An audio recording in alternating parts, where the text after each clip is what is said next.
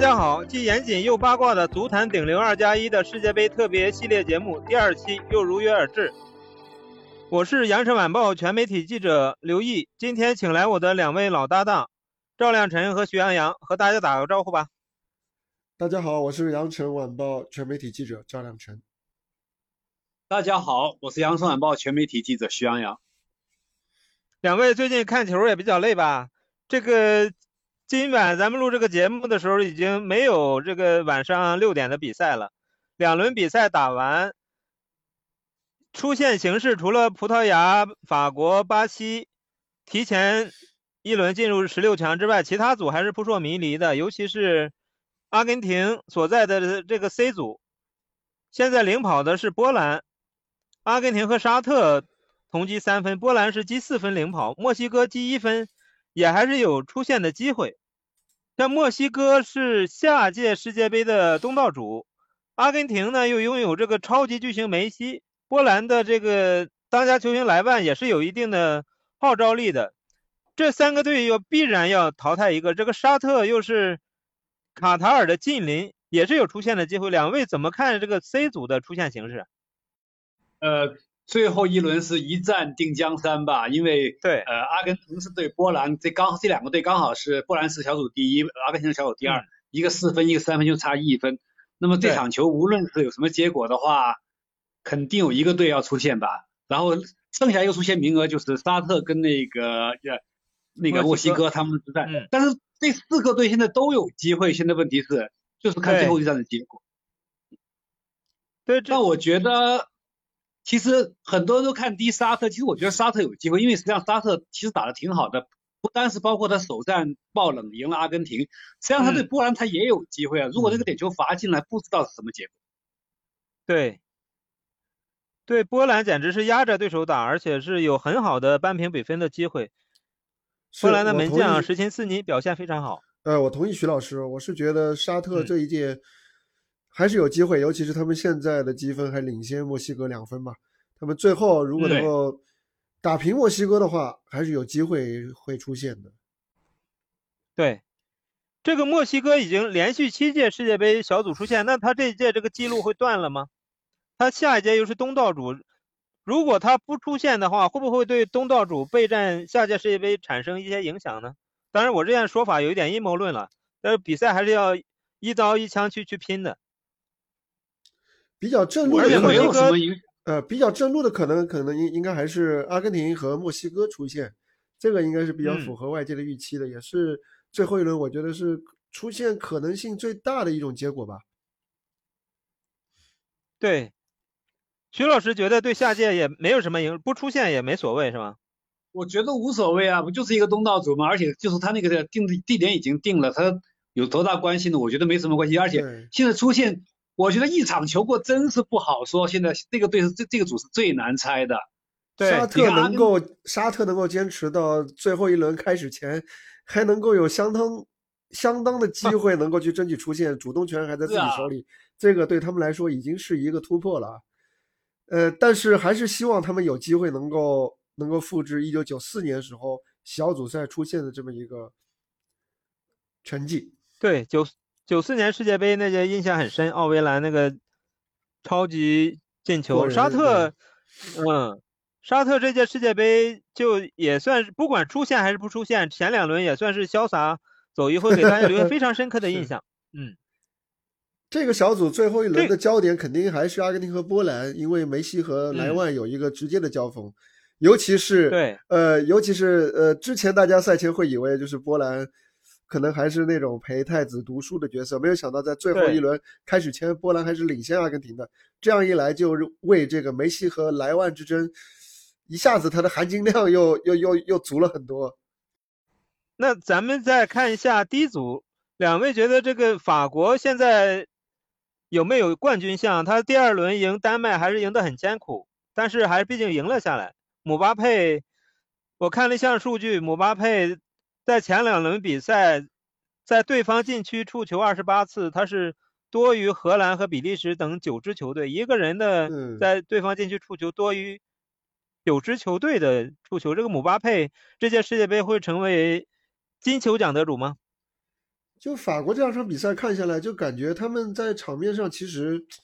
还是挺稳的，就是觉得进球只嗯是一个时间问题。现在还要对看法一个，就是现在法国队现在六分吧，因为出线肯定是已对经出嗯现了，对就是说对， 小组第一，我觉得希望也很大。如果那么再这么走的话呢，就要碰西组的那个小组第二了。那对，么就是看他碰到谁了。如果是碰到波兰或者碰到呃沙特，甚至碰到那个呃墨西哥，我觉得机会都比较大。但碰到阿根廷就是一场恶战了，因为毕竟上一届他赢三比四也是赢得比较艰苦的，所以他能走多远，我觉得啊这个东西得看西组谁跟他碰到一块儿吧。对，所以这个选选择对手也是比较比较难的，但是这个比较奇怪的赛程安排是 D 组先打完，然后 C 嗯组才打哦，是法国而先且打，所以他没有机会去挑对手，他没法得国选对对择，对没得对选没得选。啊，嗯，早四个小时才而打。且法国就算不先不先打，他这个小组第一也基本定了，因为他比第二的澳大利亚领先三分，你说法国最后一轮会会输给谁吗？他打平就是小组第一啊。嗯，对，现在问题是那个西组的阿根廷、波兰、那是沙特跟那个墨西哥，他们也没得选啊。他们是要争出线，而不是选对手。是啊现在这四个对 对呀、他们要出，所以他们没得选，说也先出没进得来再选，这说，也好也好，对，也没得选， 也不也不存在说谁要主动避开法国，因为这个东西太悬了，不谁都不敢对，做这谁个事也不儿。能说呃，为了为了去避开法国去留力，对吧？嗯对对对对没利可留，根本如果留嗯没利力可就被留淘汰了。对这个嗯，嗯对，因为上届世而界杯法国八分之一决赛赢阿根廷四比三，那场比赛就是姆巴佩的代成表名作，之而嘛代且表作嘛，对，对，还帕瓦尔还进了一个世界波那场球，我记得。而且这样也好，因为地主你看现在法国领先优势非常明显，小组第一的可能性非常嗯大，而且就是说，对呃等到 C 组最后一轮开始的时候，地主的这个排名已经出来了。这样的话，其对实对从阿根廷的角度来说也是件好事，就意味着他们必须要全力去争胜，因为他们本来就是要争胜才对能确保出出线，同时呢，他们争胜对还能够保证他们避开法国，所以嗯就，还比较对比较呃水到渠成的一个选择吧，应该说不会特别纠结。对，对，不不用特别纠结，阿根廷就是要努力拿到 C 组第一。他现在比波兰落后一分，排在小组第二，只要赢了就是小组第一。嗯，那咱们再看一下一组，一组的形势也也比较复杂，西班牙积四分，日本、哥斯达黎加同积三分，德国积一分。这个原本大家看好西班牙和德国是两个出线热门，现在德国排倒数第一，德国最后一轮不过对的对手哥斯达黎加还是怎么说呢？他赢了日本，但又零比七输西班牙。哥斯达黎加这个队到底算强呢，还是算弱呢？徐老师怎么看德国最后一轮的表现？我觉得这个组可能德国出现机会还是比较大的，毕竟是对哥斯达黎加，而且说实在嗯话，哥斯达黎加赢日本那场球是，我觉得是让我感到很意外的，因为我觉得嗯日本队无论是个人能力还是整体配合都比哥斯达黎加好。哎，那个不是但说嘛，是想那个说是我不知道他爆会冷的爆冷嘛， 就是先是而且日他本那爆个冷球 的，对，爆冷的爆冷，嗯，他那个场球很怪日本，嗯他就是他还想玩第一场那个，就是后来换五个人，用第二阵容来冲击。但是问题是碰哥斯达黎加，你需要这样做吗？刻舟求而剑了。他这种对做法，，而且是他觉得自己是上马对下马。那问题是，就是说，就还是那个老笑话，就是说，天上那只鸟还没打下来，你就先想的是是争啊，是主是 砸，啊，那不是搞笑吗？真是，你这么自信的吗？因为日本队此前说他们有已经有人提出要拿冠军吗？日本队真是这么自信吗？嗯，对，而且他日最本后那场个对西班牙，他他嗯之前已经爆一次冷了，但是那么至少是已经引起西班牙注意了。你觉得他还能在西班牙身上再爆一次冷吗？哎，现在外界比较关注的一个就是说，日本最后一轮有没有可能跟西班牙来踢一个呃心比较心照不宣的默默契契球呢？对，对嗯对，有有有这个说法，所以这个这个比赛同时开球还是有很多的变数的。那如果说但这是个日本队如果打默契球的话，他就最高分他就只有四四分了呀。对，四那么分德国如果赢了啊、如果德国赢了哥斯达黎加呢，他也是四 分的。也不太现可在问控，题因为是净胜球它不可控，对吧？德国对现在净因胜为球是负一嘛，德国如果说负它一，赢的日本是话，零，对他如嗯果啊，就相差一个净胜球。不对，他如果只要赢，那他就超过日本了。先看净胜球，然后看进球数，最后看胜负关系。那日本打不了啊，那日本打不了默契球啊。是啊，打不了就默是契说球这个问是题嘛。，对，日本打不了嗯默契球，啊啊没办法，他对必对须对拼呐、是的，是的，对嗯，嗯，那没有默契球的对这空个间完全没有，对， 没对，有国际足日联本队它没有是没有这先种空间。对国际足联先看这个净胜球，那个欧嗯足联对是是先这看样的胜是负这样关的系，对所以还是有嗯差别的。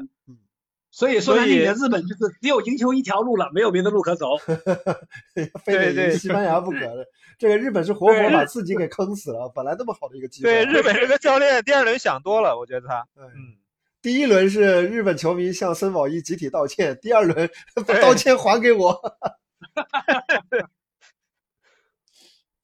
日本其实对哥斯达黎加很多机会，他那场比赛那个用人也比较奇怪，嗯把一些比较强的牌放在板凳上，看他对西班牙的时候这几张牌怎么打了。不是，而且是那场球，我觉得是不是他对那个葛德国拼的太厉害了？他几乎是全队都不在状态，而且人也是不兴奋，我觉得很奇怪那场球。嗯，而且那那场球又是那个六点场，好多六点场是不是对会大家晒的比较晕一些？但这按 说个大家哥也斯都一达黎样啊加是不大是家当地都比是较有热，点他不懵怕这个？对，嗯，从从气候条六件来点那说，可场能确实哥斯达黎加会比较适应一些，但是我觉得这些都是嗯马后炮了。总的来说，就是感觉对比较主要的一个原因就是日本在赢了德国以后，确实有一点透支了他们的，无论是体力还嗯是他们的精神、斗志，都有对点透支了。对，哎，有赢点德可国惜不容易对的有点可惜。嗯，那么德国呢？德国德国最后一场他只要赢了，那么就有很大的可能可以出以小组第二名的身份出现。对他只要赢了哥斯达黎加就可以积四分。如果西班牙对输给日本呢？西班牙输给日本，就是西班牙也积四分，但是西班牙现在有七个净胜球，西德西班牙国这个球优有势太大了，对。太大了，对西班牙是很稳的，现在就看日本和德国。哎对我没有想哦看，所以说没大有想家看哥斯达黎加的意思啊，但是确实我觉得现在 第二个名额应该就是在日本和德国之间产生。但问题是所以德国对哥斯达黎加能抢多少个净胜球呢？我觉得他不但要赢，他还要还要尽可能的争净胜球，因为存在的日本就是爆冷赢西班牙的可能，所以他这个不能不嗯防啊。是的，是的，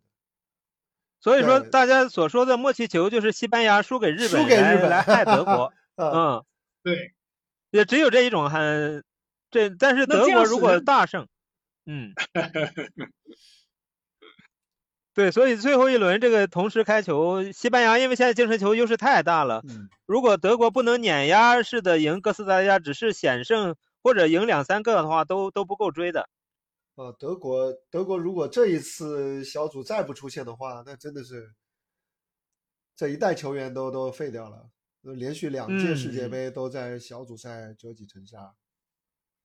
对，尤其像穆勒、诺伊尔这些年龄都是偏大的了，是的到是的下一下届世界杯都年龄太大了。对，那咱们再接着看一下 F 组，F 组有那个上届世界杯的亚军克罗地亚和季军比利时这两支强队，最后一轮要是直直接交锋，如果分出胜负的话，就是失败的一方有可能就出局了。你是现你在的有意些思是传闻说，，嗯，你的意思是说摩洛哥赢加拿大的可能性比较大是吧？对对摩对，洛哥很强，你摩洛哥现在到目前为止是这一届最强的黑马之一了。嗯，对。徐徐老师看好加拿大是吧？没有没啊有，我不没至于有看好吧加拿大，加说拿实大在应话，该，我应觉得该摩对我觉得摩洛哥肯定比加拿大强。对嗯，摩洛哥，我感觉已经出现了，他是这一组是最稳的，现在反而变成了克罗地亚和比利时两个只能活一个。摩洛哥是这不是个打平就可以出现了？打平的话，他五差不分，啊多五分。对，那那两个队打的话，怎么也有肯一定个出是到不现了了五对分的肯吧？定一个出三分，现一个了四对分，对对是肯定出对。他只所以要打平就出打现平了。就出现，对，对，所以现在大家比较关心比利时这个所谓的内内讧问题的，到底存不存在？就是这个德布劳内和阿扎尔的所谓矛盾，还有这个维尔通亨和阿尔德威雷雷雷尔德也在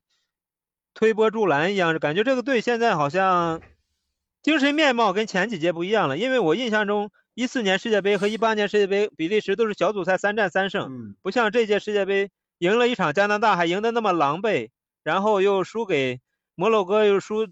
虽然占据场上一点优势，但又零比二输给摩洛哥，这个比利时还让人大跌眼镜的。这届而且他们这一届的整体的这个平均年龄也高了，然后德布劳内状态又很奇怪，整个人的精神状态感觉完全不在状态。相比对之下，反而是克罗地亚啊，克罗地亚在第二场比赛完全打出了他们的状态和精气神。所以就是，虽然说这两支球队，一支是上届世界杯的第二，一支是第三嘛，实力上嗯整体上应该还是比较接近的，但是克罗地亚整体的现在的状态应该要比比利时要高一个档次，所以我是觉得对这一届比利时是比较悬的。那比利但是时就认为比利时出局可能性比较大了。对对对，嗯，徐老师怎么看呢？其实我觉得，我觉得比利时的老化情况比较严重。你像阿扎尔已经完全不是原来那个阿扎尔了，嗯，他整个都老化了。现在好像真正能打的就是一个德布劳内，而且现在还踢的特别不顺，所以我觉得他这个队真是比较危险。就是他如果要出成绩的话，上四年前是最佳机会，实际上他已经过了巅峰期了，确实是往下走。其实那是个德布劳内之前已经有人有人问他是否能拿冠军，他已经直接回答说拿不了，我们老了。哎，我们老了，对我们老了。我觉得嗯说这个有对啊点我们就是未说的战是实先话对。虽然说的是实话，但是，呃，当一个球员他选择这么说的时候，他其实已经放弃了一些东西了，我会觉得，对，是，对我觉得他有点有点意兴阑珊的意思了已经。呃，对，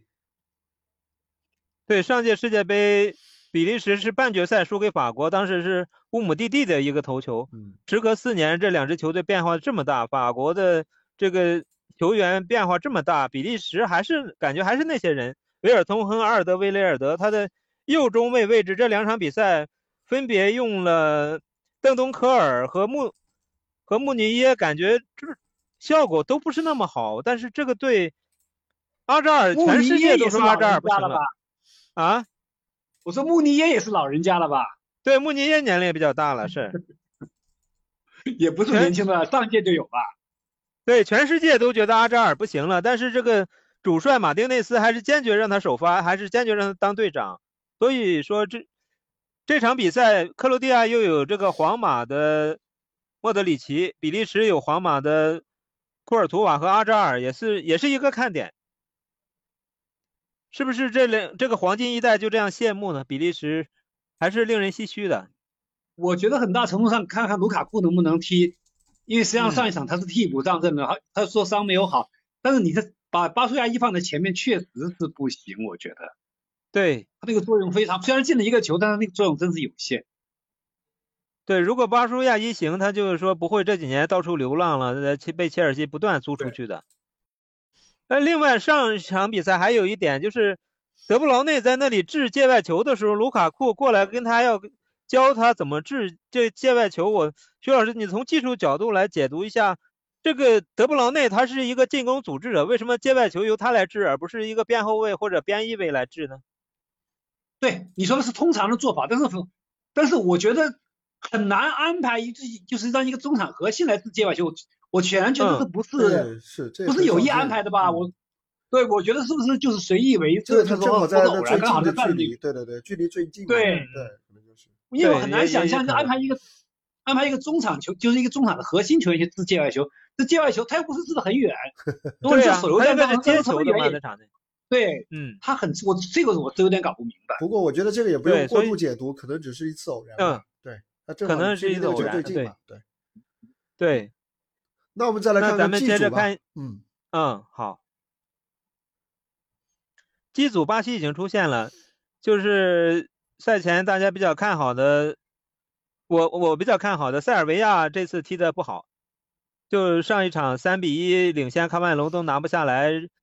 这这个组是不是瑞士成了一个出现的热门球队？啊两位怎么看？瑞士，我觉得一瑞士在欧洲一直是属于那种发挥很稳定的球队，非你说这很强吧，也说他不上。算是二流但是呢二流嗯他强队里很面稳偏定强的，对，对对对对，很他发稳，挥得瑞士很非稳常稳定，非常稳嗯定，嗯对，嗯，下而限且非他常如高果的一碰个球上队，对对，瑞士第一轮赢喀麦隆一比零，第二轮输巴西也不过零比一，所以他赢别人也不容易，别人赢他也不容易。嗯他去年在欧洲杯表现也很好，点球大战淘汰了法国，然后点球大战被西班牙淘汰。所以说，瑞士最后一轮是对塞尔维亚塞尔维这亚两个队就是嗯谁赢谁出线，应该是这这样的算法吧？瑞士瑞只要士打现在三瑞士分打平应该就可以稳了吧？对，打平就出线，但塞尔维亚只有赢才能出线。上届世界杯就是瑞士二比一险胜塞尔维亚，当时还有一些比较激情的庆祝，所嗯以这届这两个球队还是充满看点的。塞尔维其实我亚觉得如果赢了的话，就可以压倒瑞士。那有没有可能卡麦隆赢了巴西？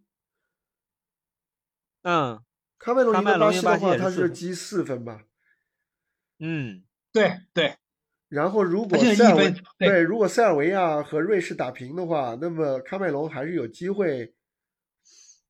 还是有机会出一有分啊，压的倒他们两个瑞对队的净胜球只差一个呀，他也是有机会的，喀麦嗯隆，对啊，有的有的。对，而且现在巴西有一个很大的问题，就是内马尔嗯受伤了，不，他就是肯定将缺阵，他对卡瓦略这场比赛。嗯，那对，么我觉得，其实我觉得他受伤影响挺大的，像昨对天场球我就觉得影响挺大。而且很有可能巴西对还但要是进一步的去为淘汰赛来保留实力，因为他已经要考虑到这个内马尔不能对上场的情况对，的，这样嗯喀麦隆完全有可能弯道超车啊，有可能对。的。不过喀麦隆赢巴西还是有点超出我的这个理解呃范围，嗯 我觉得最多巴西打平吧。 这个比赛一喀麦切隆，皆有而且可他能的主力对门将奥纳纳已经已经不用了嗯，他呢现在是用他的二号门将。我觉得巴西现在拿六分，他如果是拿小组第一呢，嗯那就是对呃 H 组的，就是呃应该是对加纳、韩第国二或者是乌拉圭，对吧？对但，是如果他拿拿 G 组第二的话，他对手很可能是葡萄牙。嗯，所以我觉得巴对西啊也不能放吧，他至少要拿一分确保小组第一吧，确实确实，嗯，对呀、拿一分确保嗯小组第一。否则他都没他有会必要进在行一些在轮淘换汰赛第一轮就对葡萄牙，对就挺冒险的。的，而且他也没有嗯必要去，他也没有必要去，就是以他的实力，他能保证一分，就对基本上不需要消耗太多的这个精力，所以一分应该是没什么对问题的。对，卡麦隆也没什么斗志，关键感觉就是虽然理论上他嗯们其实出线是有机会的，但是这支球队感觉也没什么斗志，然后比赛当中现在又爆出了内内讧嘛，就是对这支球队不是那种在最后一轮可以去发力去去去搏一搏的那种球队，感觉。所以这个小组应该说还是相对来说比较明朗的感觉，就是巴西和瑞士。嗯，对，瑞塞尔维亚但还有但跟是瑞士有一争，嗯，除非塞尔维亚赢了对，，我也嗯有这种说法。我觉得其实塞尔维亚给我的感觉是有点怪的。实际上他对喀麦隆这场球，我觉得他本来应该是能全取三分的。你包括嗯一开场那个米特罗维奇就有两次机会，他那样的对不进球，他本身就是个射手，我觉得是有点奇怪的。是。你你觉得？而且他是两他球领先以后嗯，那种就是一几乎是一很短时间内就被逆转了。我觉得嗯这个这个事儿给我给我感觉是有点不可思议，有点怪怪的。嗯，嗯，也对是所会以有一这个些世阴界谋杯论的猜测，关于世界杯永远都嗯不会缺这一类的猜测，其实。对对对，世界杯比赛总是波谲云诡的。对，嗯而且越是像塞尔维亚这种，就相对来说，就说实力又不错，但是又比较小，来自比较对小的那种足球协会的球队，就特别容嗯易去引发一些猜测。对，对，塞尔维亚这个球队呢，其实他的实力是很强的，但是他有些比赛也确实会大失水准，比如说二零二零年欧洲杯的预选赛决赛，他就是被苏格兰淘汰的。然后苏格兰到了欧洲杯是成为一个最弱的球队，那个进个球都很难，他居然可以淘汰塞尔维亚的。然后塞尔维亚在世界杯预选赛又可以压倒葡萄牙，直以小组第一直接出线，所以这个队上限和下限的这个波动幅度还是相当大的。咱们接着看一下 H 组，H 组葡萄牙已经出嗯、两连胜积六分出线了，加纳积三分，韩国和乌拉圭积一分。那但是这葡个萄组牙从目前来要看，加嗯纳就是另一个出现的热门吗？我觉得应该是吧，因为、嗯说实在，韩国我觉得他碰葡萄牙，我觉得这他机会真是不大，他赢球真，我觉得他赢球很难。而乌拉嗯圭、虽然说实力不弱，但是我这对加纳这个队让我挺看好的，我觉得他不比摩洛哥差。说实在话，嗯，嗯，现在是卡瓦尼和西门尼斯在质疑乌拉圭主教练阿隆索的战术，就认为他让这个乌拉圭两场比赛都没有进球，就他的战术有问题。但你乌拉圭也存在苏亚雷斯和卡瓦尼都老化的问题了。呃，乌拉亮圭晨怎么这看个乌拉圭这届的表现？乌拉圭至今没有进球，真的是我觉得还是嗯挺出乎我的意料之外的。那么强的，嗯，就曾经那么强的一个锋线阵容，看来这个年龄真是对不饶人啊。对他啊还，有努涅斯啊，上赛季的那个葡葡超的那个最佳射手，对啊，也是对这个赛季高价去利物浦的。所以感觉对这还有这这个国赛家季主教练在这方面可能确实难辞其咎，这说不过去的。这个，嗯嗯对，那个最后一轮加纳对乌拉圭的一个看点就是苏亚雷斯在十二年前的那届世界杯那那个经典的上帝之 手，来阻止了加纳进入世界杯四强。然后两支球队，尤其是对加纳来说，是不是仇人见面分外眼红啊？看苏亚雷斯这场能不能回归首发了？他第二场打的替补，第一轮是嗯首发，嗯。状态都不是那么好。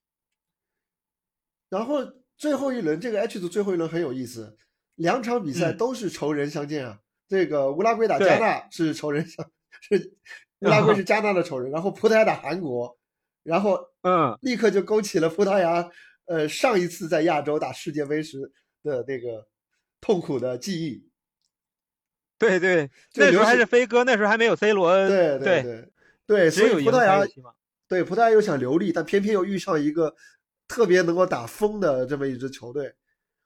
但是葡嗯葡萄牙又至少要保这个平二零局。嗯零二年吧，二零零二年，对二零零二当时年是，二零零二年对吧？对啊，对啊，对这还是世界世界杯那那次，正好是二十年啊，不是因为那句老话吗？嗯二十年后又是一条好汉吗？对呀、对这个反而对是葡所以萄牙说这报个仇的一个机会，嗯， 是啊，所以葡萄牙只要发挥自己技术优势，能打一个平局就打报个仇平了，局就让行打对平局韩国就被淘汰了。对，嗯，对，所以这个世界杯最后一轮比赛还是充满看点的。这个比赛 A 组、B 组，像英格兰啊，像荷兰也是在在考虑是不是八分之一决赛要避开，好多球队要考虑避开这个呃之后的走向，谁对谁谁避开这个那个的，所以最后一轮比赛还是有很多的变数的。呃，亚洲球队也是有一些先抑后扬啊，他们第二轮普遍都嗯表现不太好。虽然说对现在都各自都还有出现的机会，但是你们觉得他们能复制上一届和前一届这个有两支亚洲球队、亚洲区的球队出现的这么一个目前为止的最佳记录吗？本来还期待他们能够打我破这觉个得记有录，现在感觉比较难了。我觉得有点有点难吧。对你看看韩国，我觉得就很难，日本也很难，对，对沙特我觉得反倒是有一点机会。嗯，对，嗯所以说吧亚洲足球，亚洲这几支球队呢其实能踢成这个样子已经很不错了，毕竟赢了德国，赢了阿根廷，这届世界杯包他括们也算是包括澳大不利虚亚此也行。挺难的，他碰丹麦也挺对难的。是的，嗯，看来还是是有可能会被打回原形啊。哎，是啊对，好，好的那，也差那不多了咱啊。们今天就聊到这里，这届世界杯的精彩还会继续，大家看球注意身体。啊，真的是现在已经过好了的一 周多了，确实感觉非常疲劳。对，嗯，是半小时以后新的比赛开始了，而且都是深夜的比赛嗯，对，二十三点对和三点的，嗯，大家多保重身体。反正我好嗓的，子都好哑的了。 ，今天就到这里嗯，好嘞，好，好，我们下期接着好聊啊。谢谢大家好，拜拜。哎，再见。